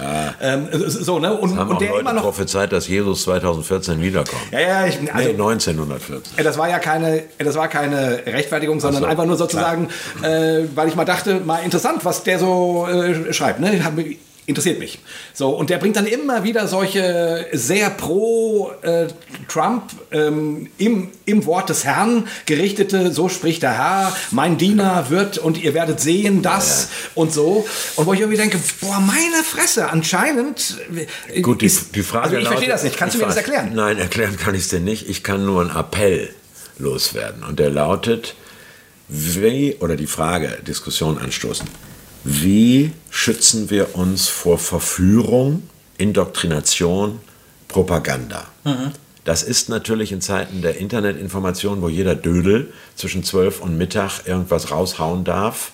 Und das steht auf der gleichen Ebene wie Reportagen der Zeit, wo äh, hochbezahlte Journalistenteams mit fünf, sechs Nasen ein Jahr lang um die Welt fliegen, um eine Geschichte zu recherchieren. Ja, das ist ja nun die Krux meiner Branche, dass nicht mehr unterschieden wird zwischen dem Herzchirurgen und dem Heilpraktiker. Genau. So. genau. Also wir sind nämlich die Heilpraktiker. Nein, nein, nein, nein das habe ich damit nicht gesagt. Du weißt, Aber ein ich bisschen meine. ist es so. Nein, ja, natürlich ist es so. Also Moment, aber du weißt, was ich meine. Ja, natürlich weiß ich, was Ja, du natürlich. Auf der, So auf ein der Podcast Rezipienten, auf der Rezipien- kann jeder machen. Ja, auf der Rezipientenebene ist das doch so. Und wenn sicher. ich dann höre, dass Leute sagen, nein, ich gucke weder ARD noch ZDF, das ist ja alles Mainstream-Medium. Und dieses Misstrauen gegenüber seriösen, professionellen, mit Faktencheck gesicherten Medien wird ja unter anderem auch gesät, von, gerade von evangelikalen Publizisten. Also nur bei uns lest ihr das und so. Also, äh, da muss ich mich fragen, wie schütze ich mich davor, äh, verführt zu werden? Und da ist mir mein eigener biologischer Großvater väterlicherseits ein Beispiel, ein ostpreußischer Bauer, geboren 1883. Da gab es noch kein Kino und kein Auto. Den habe ich noch kennengelernt, der ist fast 90 geworden. Der war kein Demokrat und bekannte sich auch dazu, bis ins hohe Alter. Parlamente sind Quatschbuden, da kommt doch nichts zustande. Was soll ne, 500 Leute reden, das ist, das ist mir viel zu blöd. Dann habe ich gedacht, er ist ein Nazi. Nein, das war er nicht. Er war Monarchist. Monarchist. Ja. Mein Opa hat immer gesagt, Andreas, das Land braucht einen gläubigen Kaiser. Und er hat Wilhelm II nicht verziehen, dass er 1918 abgedankt hat. Was hat diesen monarchistischen äh, Chorleiter übrigens und Gemeindevorstand einer Baptistengemeinde in Ostpreußen, was hat den davor bewahrt, Nazi zu sein? Sein Gespür. Er hat gesagt, das ist ein Anstreicher aus Braunau in Österreich. Der macht doch nur Sprüche. Der ist mir menschlich suspekt und vor allen Dingen er greift den Augapfel Gottes an, denn hat, der Herr hat gesagt, ich will dich segnen, die dich segnen, zu Abrahams Kindern. Ich will segnen, die dich segnen und fluchen, die dir fluchen. Deswegen hat er ab 1933, obwohl es ihm wirtschaftlich viel besser ging als zur Zeit des, äh, der Inflation, 28, 29, konntest du ne, dir mit Geldscheinen eine Zigarre anzünden, der war wirtschaftlich saniert mit Hitlers Machtergreifung und hat trotzdem gesagt, das kann es nicht sein. Gott wird ihm fluchen. Mhm. Und jetzt sage ich heute, bitte, man soll keine Nazi-Vergleiche machen, ist schon recht, aber ich erwarte von, von Menschen, die Jesus nachfolgen, und da besonders von evangelikalen und freikirchlichen Christinnen und Christen, dass sie sich man könnte auch sagen, aus 1. Korinther 12, glaube ich, äh, die Gabe der Geisterunterscheidung, wes Geistes Kind einer ist, hm. dass sie sich dieses Gespür bewahren und dann sagen, ich weiß es auch nicht und die politischen Argumente kann man hin und her wiegen. Meine Frau sagt einfach, Andreas, ich habe kein gutes Gefühl dabei. Mhm. Und da kann ich nur an die alten weißen Männer appellieren, hört auf eure Frauen, deren Bauchgefühl und weibliche Intuition manches Mal doch den richtigen Weg weist. Wer dafür kein Gespür mehr hat, dass ein Mensch lügt, betrügt, äh, von mir aus auch äh, Porno-Queens pvögelt, das ist, der muss einfach spüren, dem kann ich nicht folgen. Äh, und wenn diese Empathiefähigkeit und diese Sensibilität ausgerechnet bei Christinnen und Christen verloren geht, dann passiert sowas wie in den USA. Das Problem sind ja eigentlich gar nicht moralische Fehltritte, sondern das Problem ist ja ein politischer Flurschaden. Ja, natürlich. Den er anrichtet. Ja, und Glaubwürdigkeitswaterloo. Ja, klar, Glaubwürdigkeit natürlich sowieso, aber du denkst zum Beispiel aber auch an die getrennten Familien an der mexikanischen Grenze, ne? die aus, dem, aus Südamerika kommen, die vor Verfolgung oder Armut oder was weiß ich fliehen. Und dann gibt es die, die, die Maßgabe äh, von, von aus den höchsten Behördenkreisen, selbst Kleinstkinder werden ihren Müttern weggenommen. Wer hat zuletzt in Deutschland Mütter von Kindern getrennt? Ja. Wissen wir noch ganz genau. An ja. der Rampe jüdische Mamas. Ich habe es jetzt neulich nochmal gelesen, es kam, äh, kam äh, in, den, in, den, amerikanischen Medien, das war eine Ansage von Jeff Sessions, der war damals noch im, im Amt. Äh, das war die höchste Stelle eigentlich, ne? Ich meine, wir, wir reden ja nicht nur von einem Präsidenten, der mit Pornostars schläft. Das wäre mir doch scheißegal, das könnte jedem scheißegal sein letztlich, ne? Die, die Frage ist doch, der Mann, der, was weiß ich, die kurdischen Kämpfer in Syrien im Stich lässt, ne? weil er sagt, alle, alle weg da, dann werden die mit Ansage alle massakriert. So ein Mann, dem den Rücken zu stärken und zu sagen, der handelt im Namen Gottes, das ist schon, also kognitive Dissonanz habe ich neulich gehört, ein mhm. fremdschönes Fremdwort, ne? Mhm. Da geht doch alles total quer. Ja, bloß jetzt, weißt jetzt, du was, äh, Gofi, für deine und meine Empörung ja. kann sich niemand was kaufen. Nee, was ich mich frage ist, wie kann jemand ich, ich unterstelle Franklin Graham zum Beispiel, dass er irgendwie doch ein gewisses Fundament hat an Aber Werten, sicher. an yes. Bibelkenntnis. Ja. Ich traue ihm sogar eine persönliche Beziehung zu Jesus Christus zu, weißt du? Neulich habe ich ein Video gesehen von Rick Joyner, das ist jetzt mehr so ein Guru aus dem charismatischen Bereich, aber der hat auch in Deutschland seine Anhänger. Dem hat neulich Gott einen Traum geschenkt, dass Gott das amerikanische Land segnet mit lauter Generälen. ein a Seed of Generals Was er meinte, waren die rechten Milizen, die sich jetzt für den Bürgerkrieg gegen die Kulturmarxisten wappnen. Unfassbar. Und er hat dazu aufgerufen, er hat, er, hat, er hat gesagt, ihr wisst, liebe Gläubige, das ist mittlerweile ein alter Mann, der sitzt da vor seinem Skype-Ding ne, und spricht in die Kamera. Ihr Der wisst, kann liebe- als alter Mann skypen. der Bewunderung. kann das. Der, Bewunderung. der hat gesagt, ihr wisst, liebe Gläubige, dass der Glaube auch Kampf bedeutet. Scheiße. Und in diesem Fall bedeutet das bewaffneten Kampf. Bereitet euch vor, ist so. Gott ruft euch zu den Waffen, ohne Scheiß, weißt du? Äh, In christlichen Buchläden gibt es von ihm Bücher, vielleicht noch, ho hoffentlich bald nicht mehr. Das heißt, das Ding hat mit uns ja auch zu tun. Ich meine, wir reden über Namen, Michael W. Smith hat mich durch meine Jugend begleitet. Ja, weißt du, ähm, Also, ich sag mal, äh, wie kommt das zu so einem, wir unglaublichen Deutschen, Widerspruch? ja, wenn wir mal so sprechen wollen, wir Deutschen von unserer Geschichte her, nochmal, alle Nazi-Vergleiche verbieten sich, weil sie die Singularität und die Monstrosität des Holocaust relativieren. Genau, also das darf keine, nicht. nein, keine, Aber du hast von einem keine, faschistoiden Yes, keine Nazi-Vergleiche, Ja. bitte, schon reicht vor der Klammer. In der Klammer sage ich, am äh, 20. Juli in den 40er Jahren, als das Attentat auf Hitler misslang, Das ja Dietrich Bonhoeffer mit vorbereitet hatte, Ja. haben zigtausende Christinnen und Christen in evangelischen und katholischen Kirchen in Deutschland Dankgottesdienste abgehalten Für die Bewahrung. dass unser Herr uns den Führer nicht entzogen hat. ja. Und haben Choräle gesungen und Dankgebete gesprochen, dass Hitler überlebt hat. Und äh, wieder der von mir äh, sehr geschätzte Thorsten Dietz hat mal in, einer, in einem Referat gesagt, was hat an diesem Abend Dietrich Bonhoeffer wohl gedacht? ja. Was hat er wohl gedacht?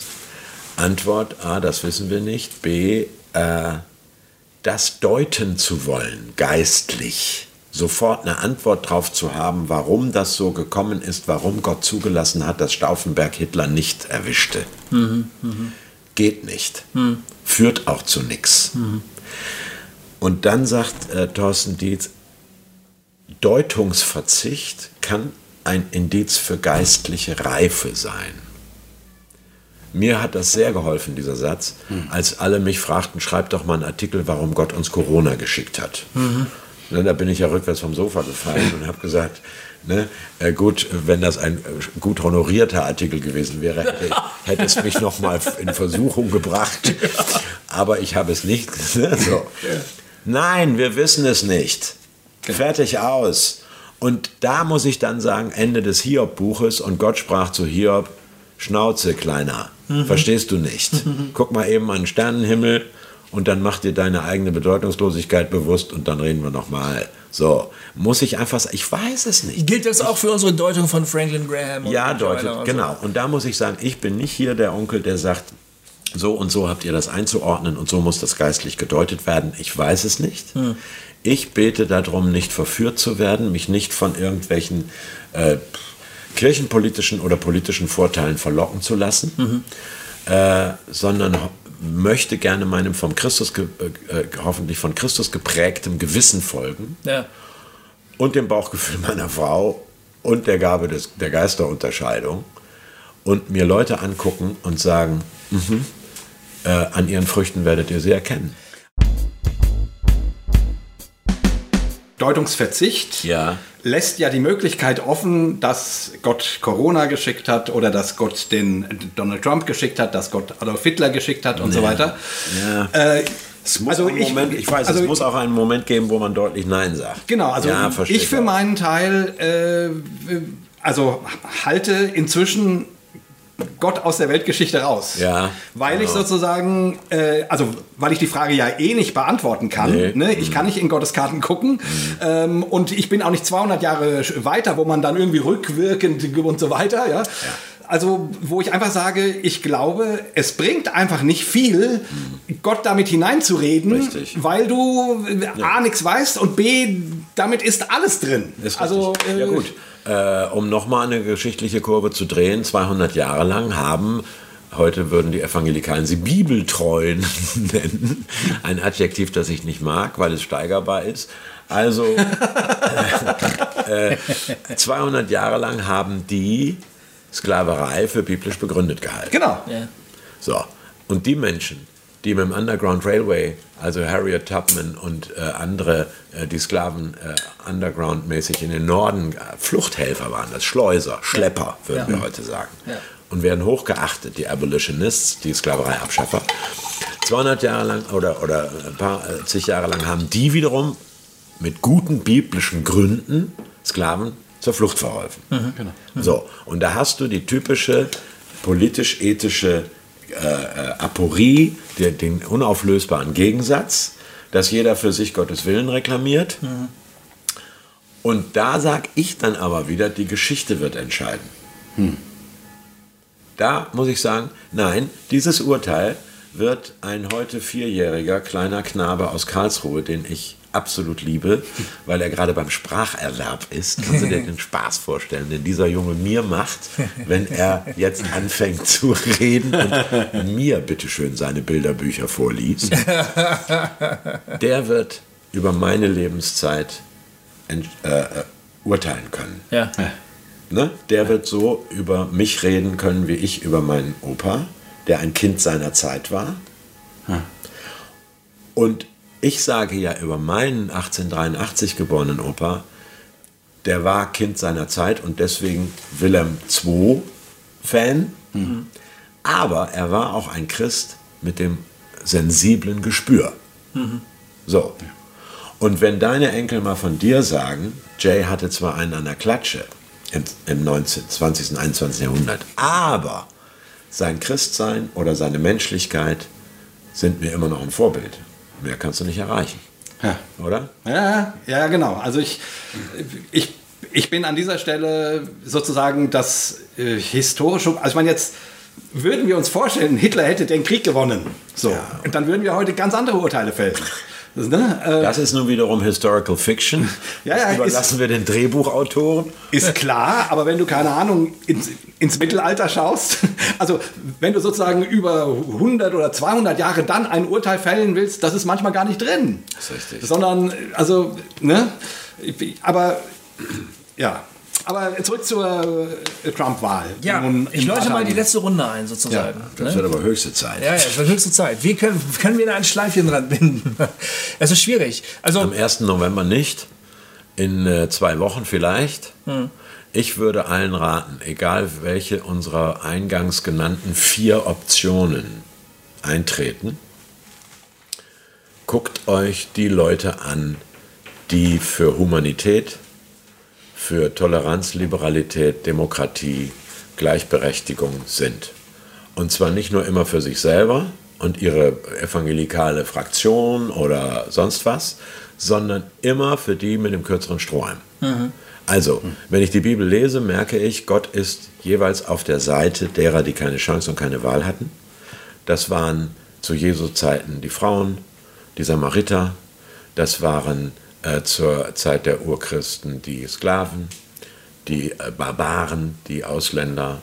Das sind, finde ich, in unserer Zeit alle sozial und äh, ähm, ethnisch ausgegrenzten, die Flüchtlinge, die Muslime. Macht euch nichts vor, ihr Lieben. Gott steht auf der Seite derer mit dem kürzeren Strohhalm. Und die Leute gucke ich mir an und die favorisiere ich, egal in welcher Partei. Äh, ich finde die Partei Die Linke immer noch eine stille Erbin der SED und wähle sie deshalb nicht.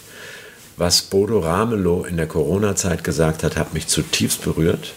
Ich finde das hinreißend, seine ethische Haltung, dass er sagt, auch wir haben Fehler gemacht, aber man kann in Pflegeheimen keine Leute alleine sterben lassen. Äh, so, also ich gucke mir immer die Leute an und versuche her, eine, eine Verbindung herzustellen von menschlichem Gewissen zu menschlichem Gewissen. ja.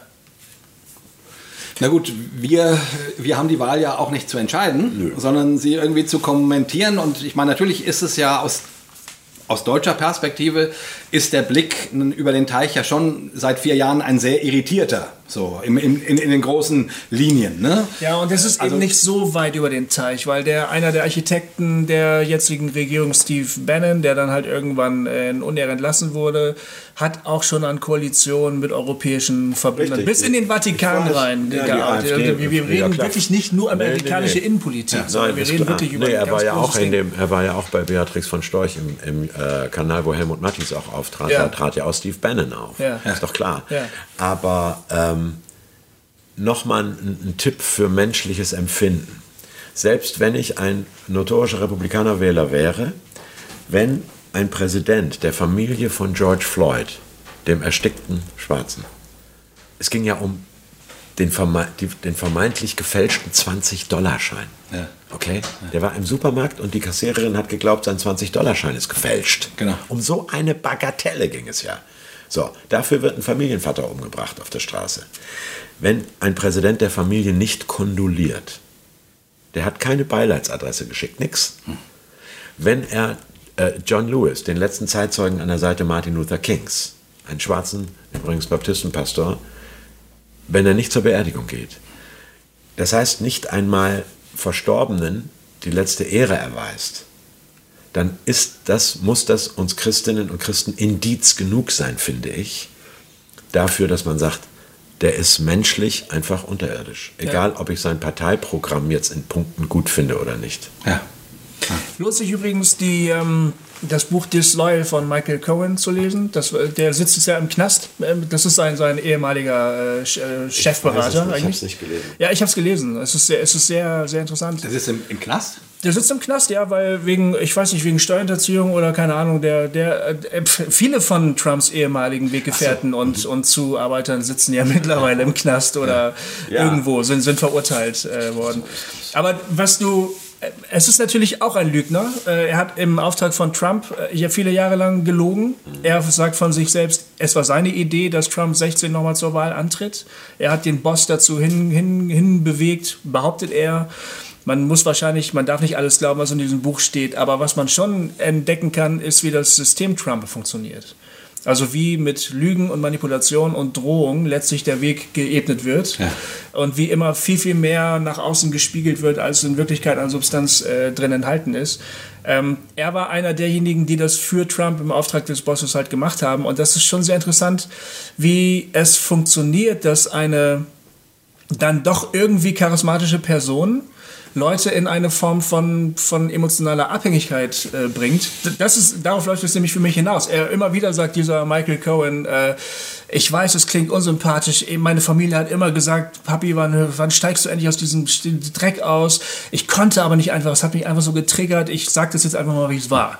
Und eigentlich, was man die ganze Zeit liest, finde ich, ist das Zeugnis eines, eines emotional abhängigen Mannes. Ja der von dem Lob dieses, mhm. dieses Menschen gezerrt hat. Und wenn er getadelt wurde, war er im, vollkommen im Arsch und fertig. Und wenn er gelobt wurde, ist er zehn Meter über dem Teppich geschwebt. Ne? Man kennt, finde ich, solche Geschichten von, ähm, von emotionalen Missbrauchsopfern. Ja. Äh, die, da, da, äh, es sind ähnliche Gefühlslagen, glaube ich. Ne? Eine merkwürdige Sympathie für denjenigen, der dir eigentlich immer nur Schlechtes tut. Ähm, und da, mir scheint es so, ich habe gedacht beim Lesen dieses Buches, Trump hat das irgendwie geschafft, das mit einer ganzen äh, Menschengruppe hinzubekommen. Dass die ihm so aus der Hand fressen und ihm einfach nichts übel nehmen können. Ne? Mich weil, du, weil, du, weil du das Thema Verführung angesprochen hast. Ne? Das ist ein klassisches Verführungsding eigentlich. Ja. Mich erinnert Trump ja total an, äh, an Peter Ustinov in Quo Vadis, der, der Nero spielt. Ja. Den Kaiser Nero. Ja. Äh, das ist für mich sozusagen die, die, die, also äh, das ist nicht eins zu eins, aber trotzdem von der Art dieses äh, um sich allein um sich selber kreisende äh, Häufchen eigentlich, ja. der dann aber ein, eine verheerende Folge hat. Sozusagen. Da fällt mir ein, Peter Ustinov hat gesagt zu allen Menschen, die einen Maulkorb bekommen mit dem Argument, Politik ist zu schwer, Wirtschaftspolitik verstehst du sowieso nicht, Steuergesetzgebung erst recht nicht, schweig. Ne? Du bist kein Fachmann. Ja, hat Peter Ustinov gesagt, man muss kein Schreiner sein, um feststellen zu dürfen, dass ein Tisch wackelt. Sehr gut. Ja? Ey, weißt du was? Das Guter ist das Schlusswort jetzt. Guter Satz. Nee, ja. nee, nee sorry. äh, ähm, der, der, ähm, du hast vorhin äh, im Vorgespräch kurz ein Buch rausgezogen äh, über die amerikanischen... Oh, Gorski. Gorski. Amer amerikanischen Evangelikalen. Ich hol's mal gerade und ich... Weil unsere unsere Hörer sind ja immer interessiert, auch an äh, interessanten Dingen. Und wenn vielleicht ihr, sag doch noch mal ein paar Sachen ja, dazu. Also wenn ihr, wenn ihr außer Andreas Malessa einen Airbag für die Seele, was tun gegen die Angst, die Bibelarbeit über Moses gelesen habt, nur dann. also, und dann noch Govis Buch und mein Buch natürlich achso, auch. Entschuldigung, ja? Nein, nein, nein. Philipp, achso, doch, Huchting, ne? Deine Huchting, ja. Geil, ja. Schönes Buch. Philipp Gorski ist ein auf Deutsch sagt man furztrockener Soziologe von der Yale-Universität, der äußerst nüchtern, ganz ohne Schaum vom Mund, die amerikanischen Evangelikalen aus äh, soziologischer, äh, demografischer, wirtschaftserforschender äh, Sicht beschreibt und versucht herauszufinden, genau das Thema eurer Sendung heute. Und das Buch heißt Am Scheideweg, Amerikas Christen und die Demokratie vor und nach Trump. Mhm. Herausgekommen im katholischen Herder Verlag zu Freiburg und München. Er liest sich sehr, sehr gut, wenn man anspruchsvolle Analysen will. Da kommen auch alle bekannten Nasen vor, die wir so hier aus dem Frommen kennen. Das Buch ist sehr empfehlenswert. Äh, wie es sich liest, sollte Trump äh, entweder nicht gewählt werden und es kommt zu bürgerkriegsähnlichen Szenen oder gewählt werden und alles wird noch schlimmer. Das weiß ich natürlich auch nicht. Aber für den Augenblick ist Philipp Gorski am Scheideweg aus dem Herder Verlag eine sehr kluge Analyse. Und wie erklärt er diesen, diesen äh, Rechtsruck der Evangelikalen? Historisch, äh, um es auf eine einfache Formel zu bringen. Amerika wurde besiedelt von religiösen Dissidenten des britischen Kolonialreichs. Ja. Puritaner, Mayflower, bla bla bla. Als Nation under God, ganz bewusst. Hier wollte man eigentlich eine Art Gottesstaat machen.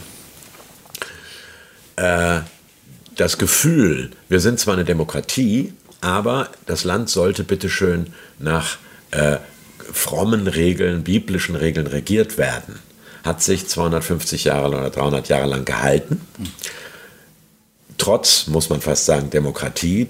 Die Demokratie ist im Bauchgefühl traditionsbewusster Amerikaner, und das sind natürlich die weißen Amerikaner, die Nachfahren der Siedler, äh, ist immer noch da. So nach dem Motto, Demokratie ist eigentlich ja nur ein Zugeständnis, was wir ursprünglich wollten, war eine Art Theokratie.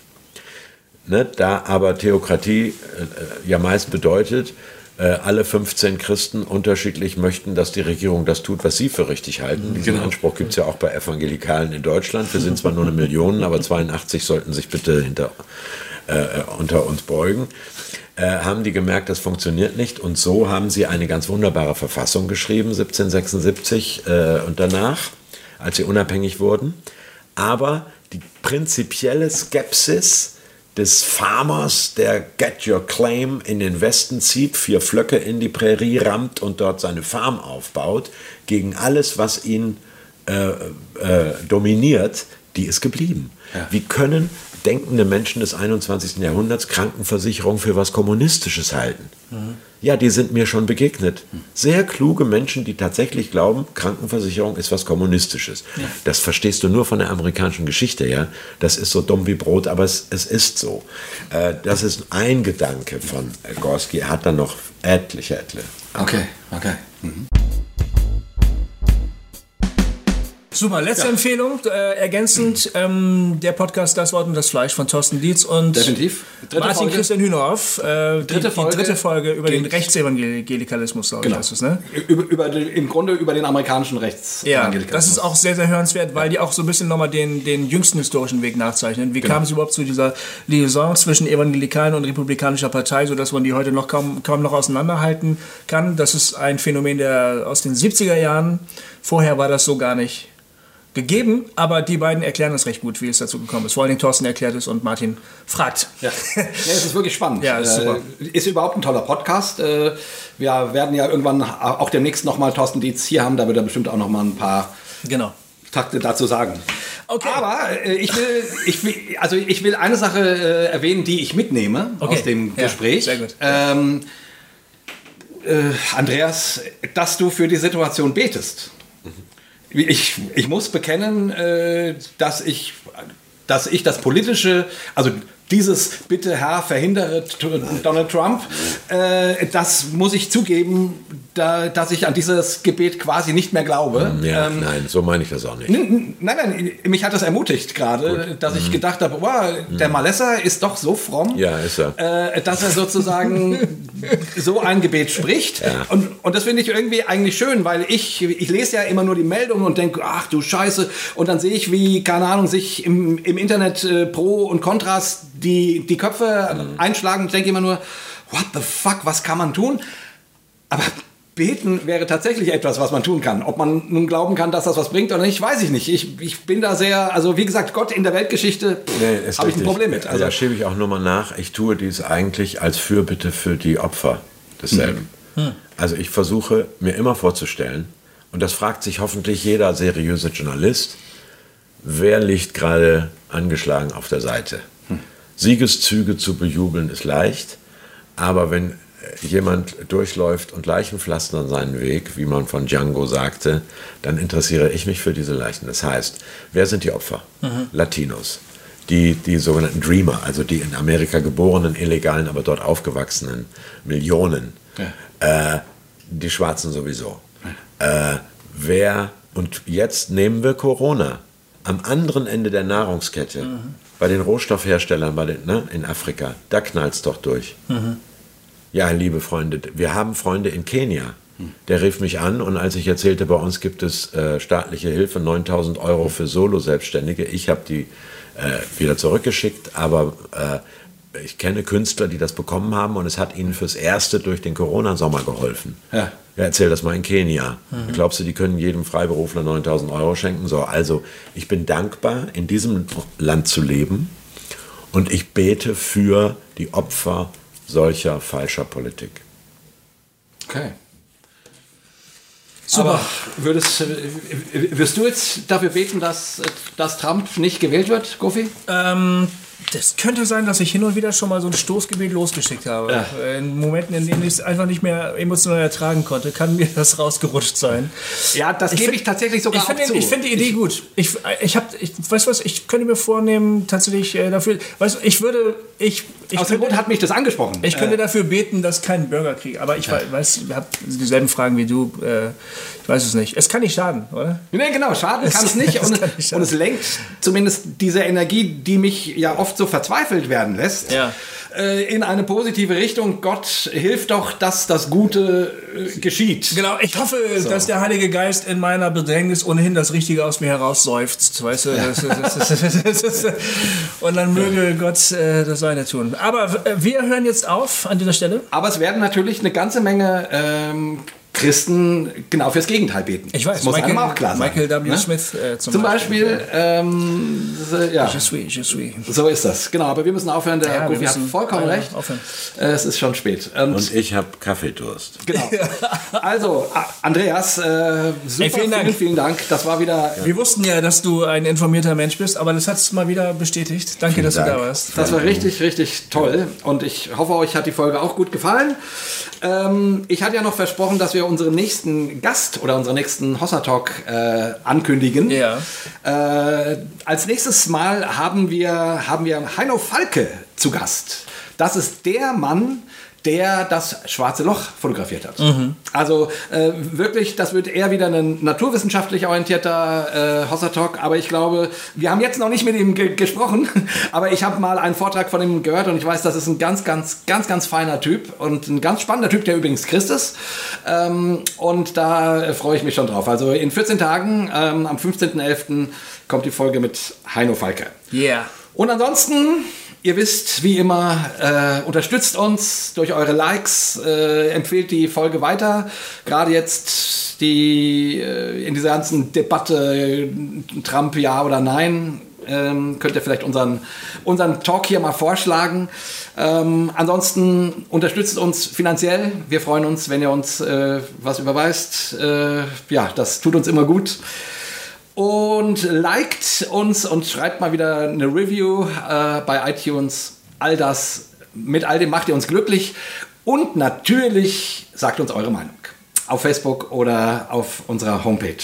Das äh, interessiert uns natürlich brennend. Ja, was ihr sozusagen zu dem denkt, was Andreas oder wir hier gesagt haben. Genau. Schön, dass ihr uns zugehört habt. Vielen Dank. Wir äh, hoffen das Beste. Wir beten äh, jetzt neuerdings alle, auch für die USA. Aber jetzt müssen wir uns verabschieden und ihr wisst, wie das geht. Wir verabschieden uns mit unserem dreifachen Hossa, Hossa, Hossa. Vielen Dank fürs Zuhören. Vielen Dank. Vielen Dank. Macht es gut. Hossa Talk. Jay und Goofy erklären die Welt.